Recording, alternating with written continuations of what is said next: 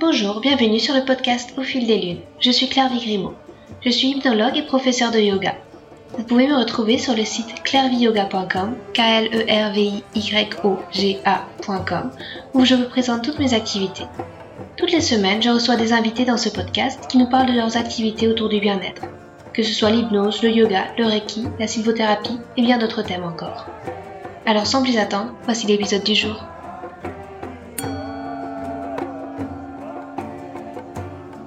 Dans cet épisode, je reçois Marie-Églantine Coquefèvre. Marie-Églantine est hypnothérapeute à Périgueux. C'est aussi une amie de longue date. Nous nous sommes rencontrés il y a une quinzaine d'années en fréquentant la même salle de sport. Nous nous étions perdus de vue pendant une décennie et puis, dans le hasard algorithmique des réseaux sociaux, nous nous sommes retrouvés. Avec la belle surprise de découvrir que, si nos trajectoires ne se sont pas croisées pendant tout ce temps, cela est peut-être parce qu'elle traçait de jolis parallèles. D'une façon ou d'une autre, nous avons toutes les deux rencontré le yoga et l'hypnose sur notre chemin. Lorsque nous nous fréquentions régulièrement à Toulouse, Marie-Églantine suivait des études de lettres modernes et préparait son CAPES. Alors, elle me raconte le bout de son histoire, qui l'a menée d'étudiant en lettres à Toulouse à hypnothérapeute à Périgueux. Au bout de dix ans à exercer son métier de professeur documentaliste, elle a senti que quelque chose d'autre l'appelait. Elle a fait le choix d'accepter de faire rayonner ses dons naturels pour se tourner vers la relation d'aide. Il a fallu tout de même faire taire bien des peurs pour oser aller exercer sa capacité d'écoute naturelle ailleurs que dans le bureau des pleurs de son CDI. La peur d'échouer, de ne pas trouver sa place. C'est en se recentrant, et avec en tête les préceptes orientaux d'aller chercher à améliorer ses points forts plutôt que de vouloir pallier à tout prix ses points faibles, qu'elle a fait le grand saut en quittant la fonction publique. Bien sûr, nous parlons de l'hypnose, ce formidable outil pour apaiser, dénouer, pacifier, et aussi aller vers l'acceptation des embûches que la vie met sur notre chemin. Comme par exemple les péripéties de son accouchement, absolument à l'opposé de ce qu'elle avait préparé et imaginé. À travers son expérience, elle nous livre son formidable éclairage de la fluidité qu'offre la vie, quand on accepte de lâcher prise sur ce que nous ne pouvons pas contrôler.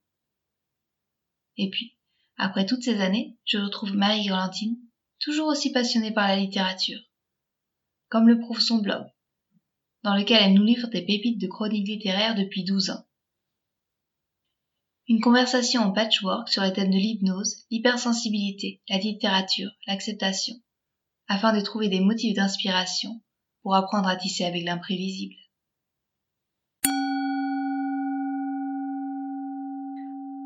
Bonsoir Marie-Églantine, je suis euh, ravie de te recevoir parce que bah, je te connais depuis, euh, depuis 15 ans, même si on s'est perdu de vue euh, depuis pendant un petit moment. On s'était rencontrés lorsque tu étais étudiante. Moi, je, je, venais juste de rentrer dans la vie active. Et puis maintenant, tu es hypnothérapeute à Périgueux. Alors, est-ce que tu pourrais peut-être te présenter auprès de nos auditeurs et puis nous parler un petit peu de ton parcours? Bien sûr. Bonsoir Carvi, merci beaucoup du coup de me recevoir. Eh bien, je m'appelle Marie-Églantine Coquefer, j'ai 36 ans, je suis hypnothérapeute à Périgueux, effectivement. Euh, je suis installée depuis le mois de septembre, j'ai ouvert mon cabinet le 1er septembre. Et, euh, et puis voilà, du coup, j'accueille depuis euh, au cabinet des consultants qui ont envie d'avancer, de, cheminer, de, de faire des changements dans leur vie et je les aide grâce à l'hypnose. Pendant longtemps, j'ai été professeur documentaliste pendant presque dix ans en région parisienne. En fait, il faut savoir que je suis passionnée par la littérature et, et, voilà, j'avais fait d'abord des études de lettres modernes et, passé le concours de, CAPES documentation. Et, puis voilà, au bout de, dix ans, en fait, euh, quelque chose d'autre m'a appelé, euh, certainement mon hypersensibilité qui a, qui a parlé aussi, et j'ai décidé de me tourner vers des métiers, un métier de relation d'aide. Et, euh, et, puis voilà, du coup, j'en dis pas plus parce que je pense qu'on va en parler après. Et pourquoi? Justement, pourquoi l'hypnose? Parce que euh, les relations d'aide, ça peut être un très large panel. Ça a été quoi ta rencontre avec l'hypnose? Qu'est-ce qui t'a fait te tourner euh, spécialement euh, vers cette, discipline? Alors en fait, j'ai envie de dire presque par hasard, mais pas tout à fait. J'avais en tête de faire d'abord un, master de psychologie. J'avais en tête d'être psychologue. Et aussi de proposer de l'hypnose. Je m'étais renseignée beaucoup sur les métiers de relation d'aide. Effectivement, c'est très vaste, le milieu de la thérapie. Et donc, je m'étais, je m'étais vraiment penchée sur la psychologie et notamment la psychologie positive. J'avais suivi un MOOC à l'Université de Toulouse de psychologie positive et vraiment, voilà, enfin de psychologie et il y avait toute ce pan de psychologie positive qui m'a beaucoup attirée. Et donc, j'ai fait des démarches pour m'inscrire en, formation, en master euh, de psychologie positive, de psychologie, je vais y arriver. Et, euh, et puis finalement, euh, la vie en a décidé autrement. Je me suis inscrite sur un master à distance et ce qui n'était précisé nulle part, c'est qu'il fallait être en présentiel pour les inscriptions. Alors moi, j'ai deux masters. Les deux, je les ai faits à distance. Je n'ai jamais eu besoin de me déplacer dans les deux universités dans lesquelles je les ai faites. Et donc là, je n'ai pas du tout vu venir. Vraiment, c'était mentionné nulle part. Et en fait, le problème, c'est que j'étais en Indonésie au moment des inscriptions. J'étais en voyage, en sac à dos. Donc, euh, j'ai un petit peu paniqué sur le moment parce que ça faisait des mois que j'avais étouffé mon dossier, etc. Et quand on m'a dit, ben non, après-demain, vous soyez là pour vous inscrire, je, me disais, mais en fait, non, je ne comprends pas. Et bon, ça n'a pas pu se faire. Donc, euh, tout de suite, mais vraiment tout de suite sur le moment, je me suis dit, c'est pas pour rien en fait, il doit y avoir quelque chose. Depuis un moment, en fait, je réfléchissais au, métier de psychologue et je me disais, il y a quelque chose qui m'attire moins, c'est cette idée d'avoir euh, des gens pendant très longtemps en thérapie. Et euh, moi, j'étais vraiment tournée vers les thérapies brèves, vers cette idée aussi de d'aider pour un mieux-être plus rapidement. Et c'est ce qui me plaisait beaucoup pour l'hypnose en fait. Donc, j'ai conservé, je m'étais déjà inscrite chez Hypnosalis, qui est une école d'hypnose alsacienne. Je m'étais déjà inscrite pour, tout le cursus de relations d'aide. Et je pensais faire les deux en même temps. Pas fait la psychologie et, euh, et, je me suis consacrée entièrement à ma, formation d'hypnothérapeute. Et comme je suis tombée enceinte en même temps, et eh ben, je me suis dit que quelque part, c'était pas plus mal de ne pas avoir deux formations à mener de front. Donc voilà. D'accord. Et qu'est-ce qui te plaît dans l'hypnose maintenant? Enfin, tu, Déjà, est-ce que tu la pratiques sur toi-même dans l'auto-hypnose? Est-ce que tu. quelle transformation tu as vu se faire chez, chez, les personnes qui viennent te voir? Alors, oui, je, pratique, je pratique l'auto-hypnose. Effectivement, c'est un outil que je conseille à tous mes consultants et que je pratique moi aussi. Et moi, ça m'a beaucoup apporté au niveau de la, confiance en moi et de la sérénité. C'est-à-dire que vraiment, euh, j'ai pu avant, euh, il y a quelques années, peut-être quand on se connaissait, euh, être beaucoup plus négative qu'aujourd'hui. Et l'hypnose m'a apporté vraiment ce, détachement, ce lâcher-prise aussi. Donc parfois, j'ai pu manquer dans la vie. Et ça me permet de me recentrer beaucoup. Je m'en sers quasi quotidiennement, en fait. Et ce que j'aime, en fait, c'est ça. C'est que ça permet vraiment de faire bouger les choses, de faire bouger les lignes. C'est ce que j'explique aux gens que, je rencontre au cabinet c'est qu'on ça permet de dialoguer avec notre part inconsciente, la part en nous qui, à laquelle on n'a pas accès évidemment à niveau conscient. Et ce siège-là des habitudes, des émotions, des nouages, hein, des, nœuds émotionnels, de tout ce qui est bloqué. Et l'auto-hypnose et l'hypnose en général, ça permet d'accéder à tout ça et de pouvoir euh, dénouer, dénouer des choses, apaiser, pacifier, le passé aussi en partie. Et, euh, et, je trouve ça formidable et je le vois euh, c'est un bonheur d'aller au cabinet. Alors, je le dis tout le temps, je le dis sur Instagram, mais c'est vrai, j'adore parce que chaque journée, et, là, je rentre du cabinet, voilà, j'ai eu des rendez-vous toute la journée, c'était des belles rencontres et, et, à la fois des gens aussi que je suis déjà depuis un moment et dont je vois les évolutions. Et c'est ça qui est formidable, c'est que c'est un outil qui permet des transformations rapides. Mmh. On n'est pas du tout sur euh, forcément chercher la source de tout. Mmh. C'est ça qui change aussi on ne va pas euh, passer des années, c'est une thérapie brève, donc en France, ça veut dire que c'est inférieur à deux ans. On est, en tout cas, moi, sur la façon dont je fonctionne, on est sur en moyenne 5 à 10 séances, bien évidemment, mais on est sur, sur du résultat, sur du mieux-être. C'est ça qui m'intéressait. Je n'avais pas envie euh, d'avoir des gens qui venaient mal dans mon cabinet et qui restaient mal pendant des semaines, des mois, des années. C'est pas ça que je voulais en fait. Je voulais pouvoir leur dire j'entends, j'entends votre souffrance, j'entends, j'entends ce qui va pas chez vous mais on va essayer de voir si justement en allant voir cette part inconsciente de vous, on peut aller pacifier et, dénouer des choses. D'accord. Tu disais que, que, tu avais gagné en, confiance en toi aussi avec euh, cet outil de, de l'hypnose sur toi-même. Euh, c'est vrai qu'il en faut de la confiance pour se tourner vers euh, une carrière dans, ce milieu d'hypnothérapeute, puis de quitter aussi un emploi de, de professeur documentaliste il y a eu des peurs derrière tout ça. Comment ça s'est passé, cette, euh, cette reconversion? Alors, je pense que j'ai eu les peurs que tout, tout, un chacun peut avoir quand on se challenge comme ça. C'est-à-dire que j'ai eu la peur d'échouer, j'ai eu la peur de ne pas être rentable, j'ai eu la peur de, de, ne pas trouver ma place aussi, parce que c'est un milieu où le milieu de la thérapie en général et même le milieu de l'hypnose, bah, il y a du monde. Hein. Donc on se dit, mais, en fait, on ne m'attend pas.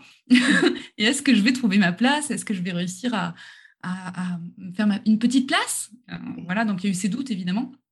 Et, euh, et puis finalement, en fait, je me suis recentrée je me suis écoutée. Je sentais vraiment que j'avais un appel très fort pour aider, en fait, aider les autres.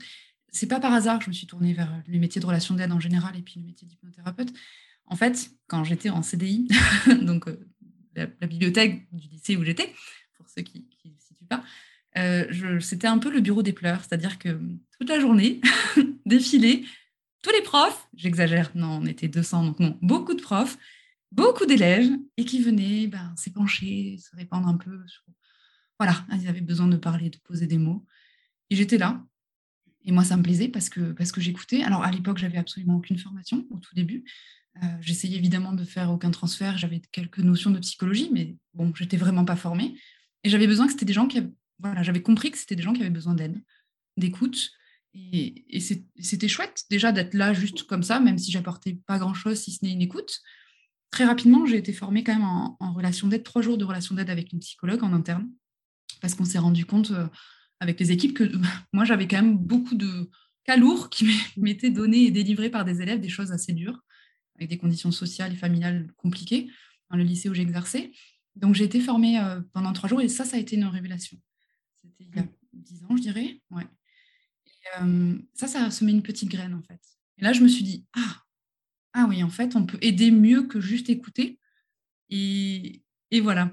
Donc, du coup, j'avais cette, cette, euh, confiance en moi sur ça, c'est-à-dire je, sais écouter. En Occident, souvent on, dit qu'il faut qu'on on pallie à ses faiblesses. En Orient, on dit qu'il faut plus euh, justement s'asseoir sur ses forces et, s'appuyer dessus. Et du coup, j'ai eu envie de faire ça, c'est-à-dire quand je me suis dit, bon, éducation nationale, je vois que je, il y a quelque chose où j'ai perdu du sens, voilà. Je, me suis dit, plutôt que de chercher à aller dans ce, chercher à avoir plus de sens, je me suis dit, qu'est-ce qui m'intéresse? Qu'est-ce qui est. Pourquoi je suis faite? Pourquoi j'ai. Alors, j'aime pas le terme de don, mais qu'est-ce que je sais faire naturellement, sans forcer? Et ce qu'on m'a toujours dit, c'est toi, tu sais écouter. Et c'est vrai.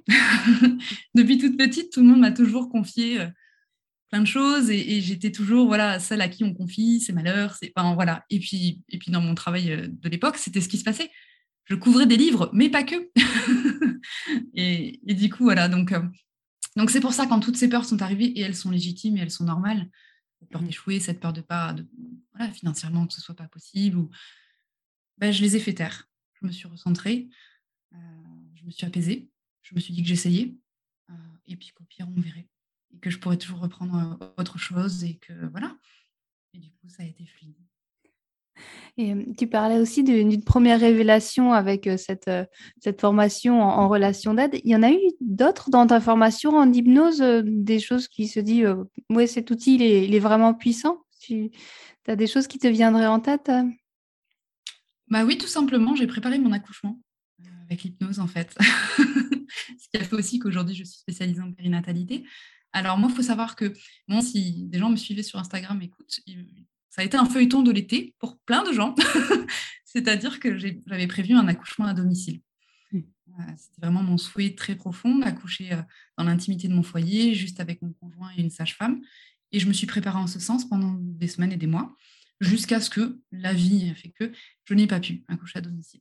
Mais en fait, pendant tout ce temps, c'était tout le temps de mon, cursus de relation d'aide, hein, qui a duré un an. Donc pendant tout ce temps-là, je me suis préparée, grâce à l'auto-hypnose, à ce moment, à cette rencontre avec mon bébé. Euh, et, ça a été extraordinaire. Alors, je m'en suis servie finalement.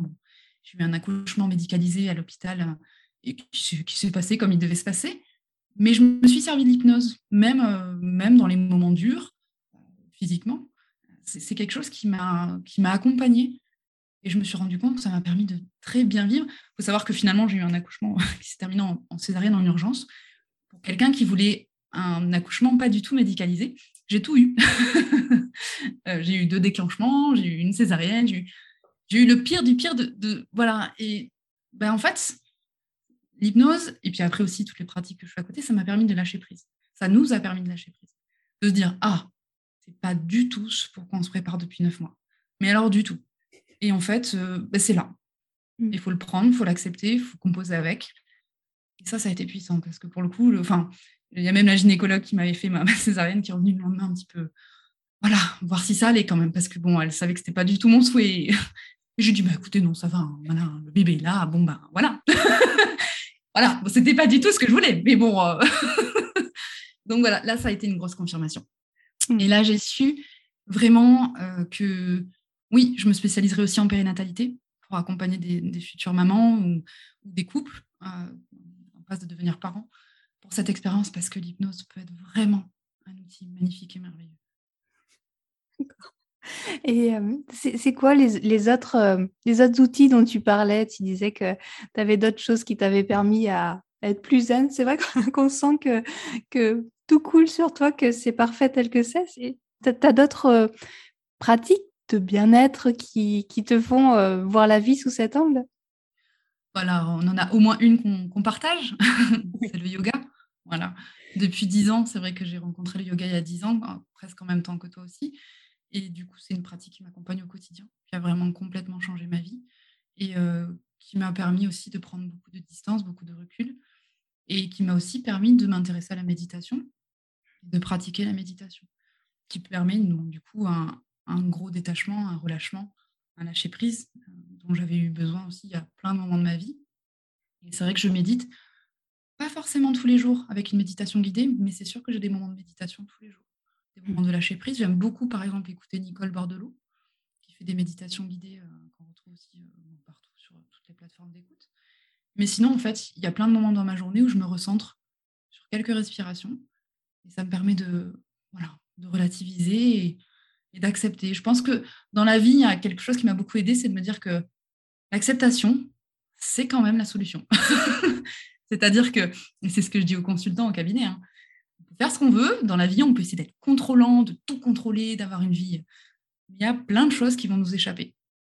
Et la vie nous le montre tous les jours, pas tous les jours, mais à plein de moments. Et je sais qu'une phrase qui m'avait beaucoup aidé pour mon accouchement, il y a quelqu'un qui m'avait dit, euh, tu verras, une sage-femme m'a dit, une femme hein, qui m'a conseillé, euh, dans, ton accouchement, enfin, il y a toujours dans tout accouchement une chose sur laquelle on doit faire l'impasse. Il y a quelque chose que on veut absolument ça, ça, ça et ça, et puis il y a toujours quelque chose qui nous échappe. Et elle me l'a dit avant que tout m'échappe. et cette phrase, elle m'a vraiment accompagnée. Quand tout m'a échappé, je me suis dit bon, alors moi, c'est pas une chose qui m'a échappé, c'est tout. je n'ai rien de ce que je voulais, mais, mais en fait, c'est là. Et, j'ai deux solutions. En fait, j'ai toujours ça en tête. J'ai deux solutions la situation est telle qu'elle est, c'est pas du tout celle que j'avais envisagée. Soit je reste crispée dessus et je me braque, et je, vis mal, et ça me fait double peine. Soit j'accepte. J'accepte que ce soit comme c'est, et c'est juste ainsi. Et ça va mieux quand on dit ça, en fait. dans, plein de, dans plein de situations, en fait, on se rend compte que, bon, ben, déjà que c'est dur à vivre ou que c'est pas ce qu'on voulait, si en plus on reste crispé dessus, c'est à nous que ça fait du tort. Hmm. Et, euh, euh, ce que j'avais envie de te poser comme question, c'est un petit peu cette différence entre euh, l'acceptation et la résignation. Tu as quand même fait une reconversion professionnelle assez osée. Et est-ce que ça, c'était une acceptation de ces dons et d'aller de l'avant? Ou alors c'était peut-être refuser la situation et dire, bah non, il y a autre chose. comment on navigue entre cette acceptation des choses telles qu'elles sont, puis parfois, bah, on a envie juste bah, de tout faire voler, puis d'aller de l'avant? Ah, mais parce que l'acceptation, elle n'a pas été au niveau de l'éducation nationale. C'est-à-dire que l'acceptation, elle a été pour moi. C'est-à-dire qu'à un moment donné, ça s'est fait progressivement, je me suis rendu compte que je trouvais plus de sens dans ce que je faisais. Il y avait vraiment une perte de sens euh, dans mon métier, dans mon ancien métier. Et c'est moi que je perdais. En cours de route, c'est moi, j'étais plus alignée avec ce que je faisais. Et alors, voilà, là, ça aurait pu être de la résignation de me dire bon, bah, c'est pas grave. j'ai un salaire euh, un boulot fixe, j'ai pas de stress jusqu'à ma retraite si je le souhaite. Mais je me suis dit non. En fait, euh, ma vie est trop importante, comme celle de chacun. Et j'ai vraiment envie de me lever le matin et de savoir pourquoi je me lève. Alors, c'est très bateau dit comme ça, hein, mais j'avais envie d'avoir du sens, du sens dans ce que je faisais. Et, euh, surtout d'être, pas être en dissonance cognitive. Là, ça n'allait pas. En fait, j'étais vraiment, je participais à un grand tout qui ne me convenait plus. Et, c'est pour, pour, ça aussi que j'ai démissionné après. Hein. Je, m'étais dit au début, je vais rester en disponibilité. Non, j'ai démissionné il y a un an. Et, euh, ça, je ne le regrette non plus, pas du tout. Et, euh, et c'est ça, en fait, ça a été l'acceptation, oui, mais la plus grande acceptation aussi, je pense, c'est de, s'écouter soi. Je pense que ça aurait été très compliqué de ne pas écouter ce qui vraiment était fort en moi, de dire là non, là je ne me retrouve plus, je me perds. Et puis en fait, j'ai le droit d'oser autre chose. J'ai le droit parce que, parce que la vie, c'est ça. La vie, c'est des défis. Euh, la vie, c'est pas toujours lisse, on le sait, c'est pas toujours linéaire. Et après tout, pourquoi pas? Et, les personnes qui viennent te voir, tu, tu traites euh, quel type de problématique? C'est quel type de mal-être tu vois? C'est justement ces problèmes d'acceptation de soi, de, manque de confiance. Tu, y a peut-être aussi avec euh, bah, la situation qu'on a vécue euh, d'autres mots qui, ressortent? Tu as perçu un, changement de situation peut-être euh? Alors, il y a toujours, alors en tout cas dans, ma clientèle, dans les gens qui viennent me voir, dans mes consultants, il y a toujours une grosse proportion de gens qui ont des, problèmes de confiance en soi, d'estime de soi et de stress. Ça, c'est vraiment une base indéniable des gens que, je suis. Après, il faut dire que la situation anxiogène actuelle accentue, accentue des mots, accentue, ça peut être des problématiques de sommeil, ça peut être des problématiques euh, liées à la nourriture, avec des compulsions alimentaires, de l'hyperphagie, etc., etc. Mais on est, en tout cas moi, voilà, sur une grosse base de, confiance en soi et de stress. Et, alors ça, je pense aussi que je dois l'attirer inconsciemment, beaucoup d'hypersensibles. Euh, moi, j'ai découvert mon hypersensibilité il y a quelques années. Et, euh, ne serait-ce que la semaine dernière, j'en ai eu cinq. Il y a cinq personnes à qui j'ai dit Est-ce qu'on vous a déjà parlé du terme hypersensible? Est-ce que ça veut dire en psychologie? Et à qui j'ai conseillé euh, l'excellent livre d'Hélène Aron qui s'appelle Hypersensible, tout simplement et qui est euh, la psychologue euh, qui a théorisé le genre. bon, bah, ils m'ont tous envoyé un message dans la foulée quand ils ont commencé en me disant merci, j'en ai lu quelques pages et déjà c'est moi. Merci, je, je, me sens moins seule. Donc je pense que moi aussi, voilà, j'attire aussi beaucoup, et quelque part tant mieux, euh, d'hypersensibles. Et je les aide à gérer leurs émotions, parce qu'on est là sur la gestion des émotions qui sont parfois plus intenses. Une vie qui fait parfois un peu mal, en décalage, comme un pas de côté, parce qu'on se sent différent est plus intense, tout est plus beau, mais aussi plus douloureux. J'aide aussi beaucoup à ce niveau-là. D'accord, merci. J'avais aussi envie d'aborder un autre thème. Tu parles beaucoup de livres aussi, de, tes lectures sur Instagram. Euh, quelle place à la lecture euh, bah, dans ton quotidien, dans, ta façon de voir le monde aussi? Alors, bah, une très grande place. Euh, alors, peut-être un peu moins depuis que je suis maman, mais la lecture a toujours fait partie de mon quotidien. Il ne se passe pas un jour sans que je lise. Mais vraiment. Euh, moi, j'ai étudié, tu le sais, parce qu'on se côtoyait à cette époque-là, j'ai étudié la littérature à l'université, j'ai fait un, premier master de, littérature. Euh, et j'ai un blog littéraire depuis 12 ans. Donc euh, voilà, je n'aurais jamais pensé le tenir aussi longtemps, mais écoute, il est toujours là. et c'est un réel plaisir parce que j'y chronique toutes mes lectures. Alors, je ne vais pas dire toutes mes lectures professionnelles parce que non, c'est faux. Je ne chronique pas vraiment toutes mes lectures pro en psychologie, etc. Ça me prendrait déjà beaucoup de temps. Et, euh, puis voilà.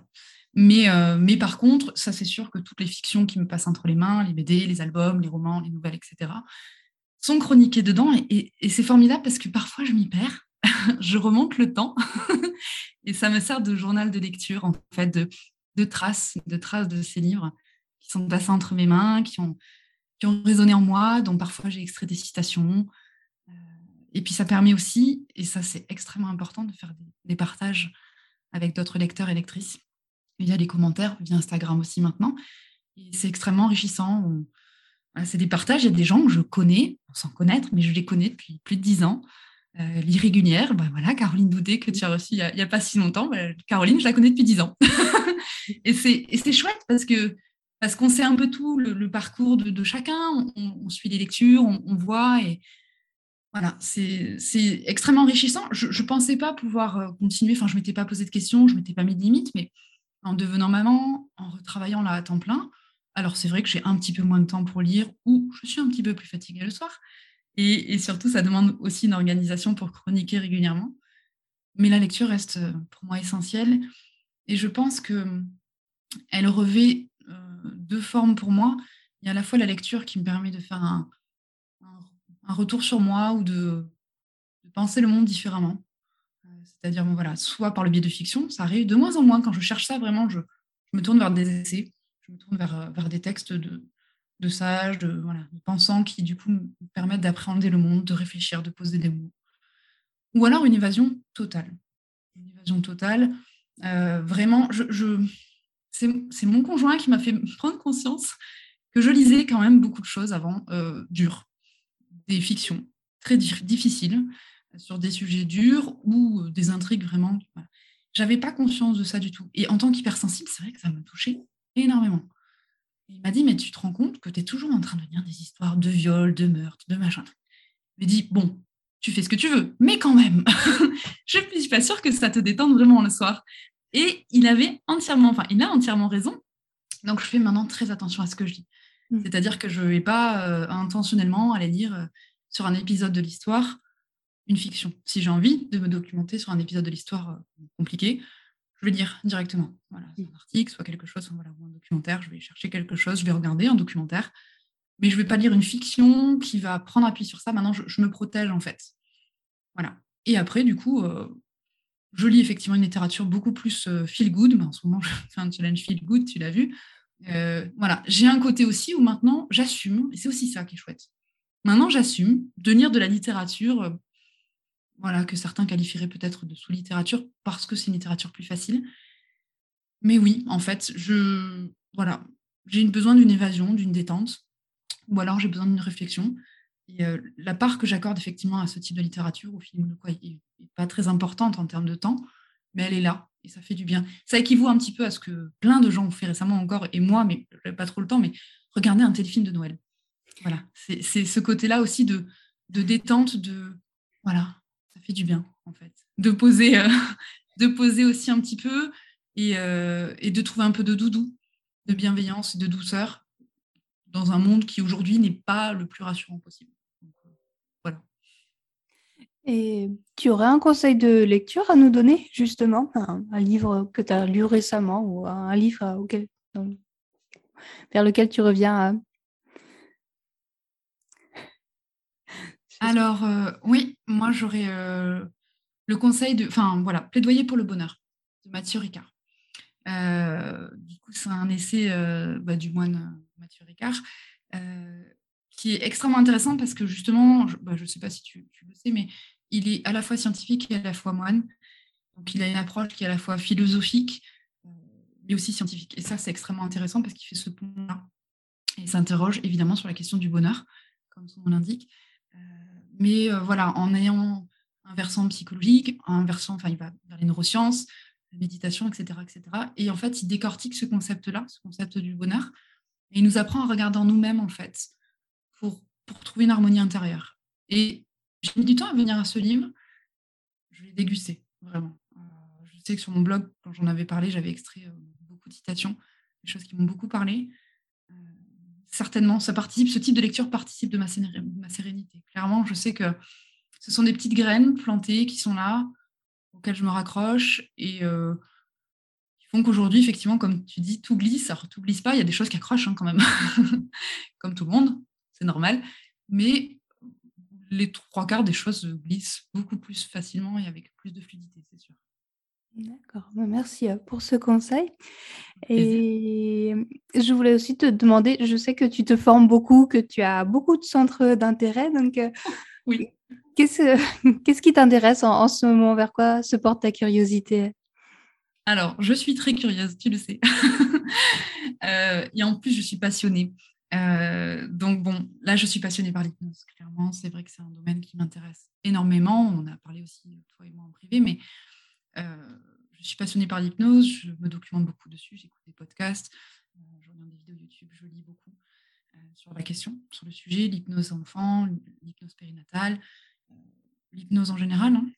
Je, lis beaucoup, beaucoup dessus, c'est vrai. je teste des choses, je, voilà. et et puis la psychologie en général m'intéresse énormément. Je reste dans tous les cas quand même euh, foncièrement persuadée que je ne fais pas que de l'hypnose quand les gens viennent au cabinet. Euh, déjà parce que, ne serait-ce que sur la première séance, je, ne fais pas d'hypnose, je fais ce qu'on appelle une anamnèse, détermination d'objectifs. Euh, on parle, on, voit ensemble d'où vient la personne, quelles sont ses, problématiques, et puis on essaye d'en discuter. Et rien que sur cette heure, parfois c'est une heure et demie, aujourd'hui j'en ai eu trois, c'était une heure et demie à chaque fois, ça prend du temps, mais les gens détricotent aussi leur vie. Et, puis déjà, je commence à poser des mots ou à, porter certains éclairages et je me rends compte qu'il y a déjà des prises de conscience qui se font sur cette première séance. Et puis, c'est le retour que j'en ai, ou comme m'a dit une de mes consultantes ce matin, ça fait du bien de parler avec vous. Merci, tant mieux. Donc, profondément, je continue à me former en psychologie parce que parce que c'est ce qui fait aussi que je suis là aujourd'hui et que je suis hypnothérapeute, c'est qu'à la base, voilà, j'ai cette capacité d'écoute, certainement due à l'hypersensibilité. On ne peut pas faire n'importe quoi, n'importe comment. Donc, je pense que c'est important de continuer à se former. Donc voilà, donc je continue beaucoup à, me, documenter. Je me suis formée récemment à l'EMDR, la technique de, désensibilisation, de reprogrammation par les mouvements oculaires. ça, ça a été une grosse découverte aussi et c'est absolument fabuleux comme outil. J'ai déjà pu l'expérimenter au cabinet et c'est incroyable. Enfin, sur, voilà, sur les traumas, sur les deuils, sur les phobies. Et, du coup, je lis aussi dessus beaucoup pour me documenter, même si euh, maintenant je pratique et je suis certifiée.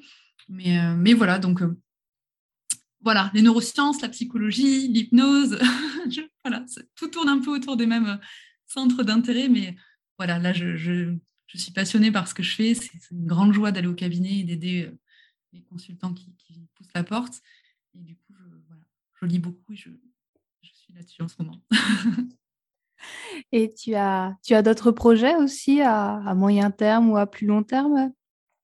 Alors pour l'instant, ça va être développé tranquillement mon cabinet parce qu'en fait, euh, je travaille déjà beaucoup, mais je l'ai ouvert il y a quelques mois, en septembre.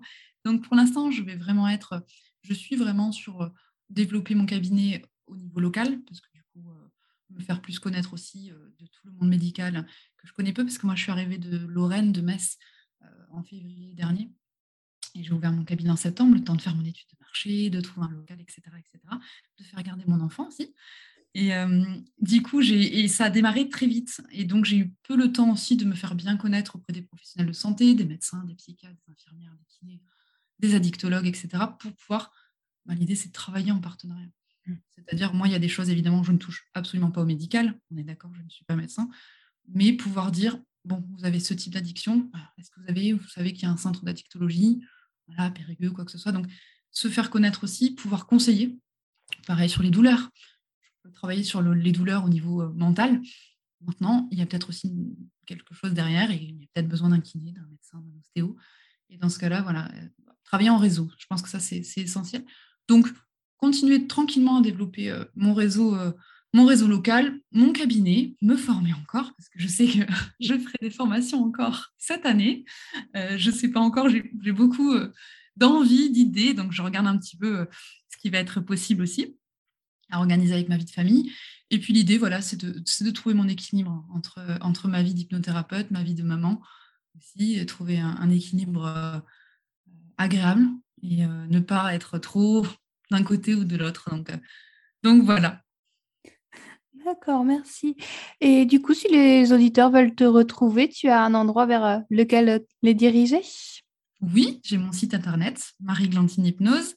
Et puis, j'ai mon Instagram, Marie-Glantine Hypnose. Donc, c'est plutôt simple, c'est juste mon prénom avec hypnose. Et, euh, puis voilà. D'accord. Bah, merci beaucoup, Marie-Églantine, pour, pour cette conversation, pour ces, ces, belles paroles, ce beau éclairage sur, sur l'hypnose et tes activités. Et puis, bah, je, te souhaite une belle soirée. Merci beaucoup, Clary. Merci de m'avoir reçu et bonne soirée aussi. Merci à Marie et Glantine pour cette conversation. Vous trouverez toutes les notes de l'épisode sur le site clairviyoga.com à la rubrique podcast. Je suis très heureuse de vous annoncer la sortie de mon dernier livre, Tapis volant. Tapis volant est un carnet de voyage en yoga un recueil de 25 séances à expérimenter. Non pas à suivre à la lettre pour aller d'un point A à un point B, mais plutôt à butiner comme une abeille, en Brahmari Pranayama, à feuilleter au gré de ses envies ou de ses besoins, quitte à sauter du coq à l'âne, pour s'envoler dans la posture du corbeau Kakasana, puis redescendre sur le plancher des vaches, en Les horizons sont vastes et la carte des pratiques est variée. L'exploration des chakras, la saisonnalité, le yoga nidra, le féminin. Balisés par des sections structurées avec des mudras, des pranayamas, des dharanas, les plans de route proposés se concluent par une expérience personnelle d'un yogi ou d'une yogini, accompagné d'un dessin à l'aquarelle pour l'illustrer. Le voyage est coloré, surprenant, inattendu, pour savourer la liberté de la discipline du yoga. Ce yoga qui donne des ailes grâce à son pouvoir de nous faire rêver, méditer, évoluer. Alors, embarquez sur vos tapis volants. Un voyage en yoga fabuleux est prêt à se dérouler sous vos pieds. Le livre c'est Tapis volant. Vous trouverez plus d'informations sur le site clairviyoga.com slash tapis-volant avec un S. Merci et à bientôt.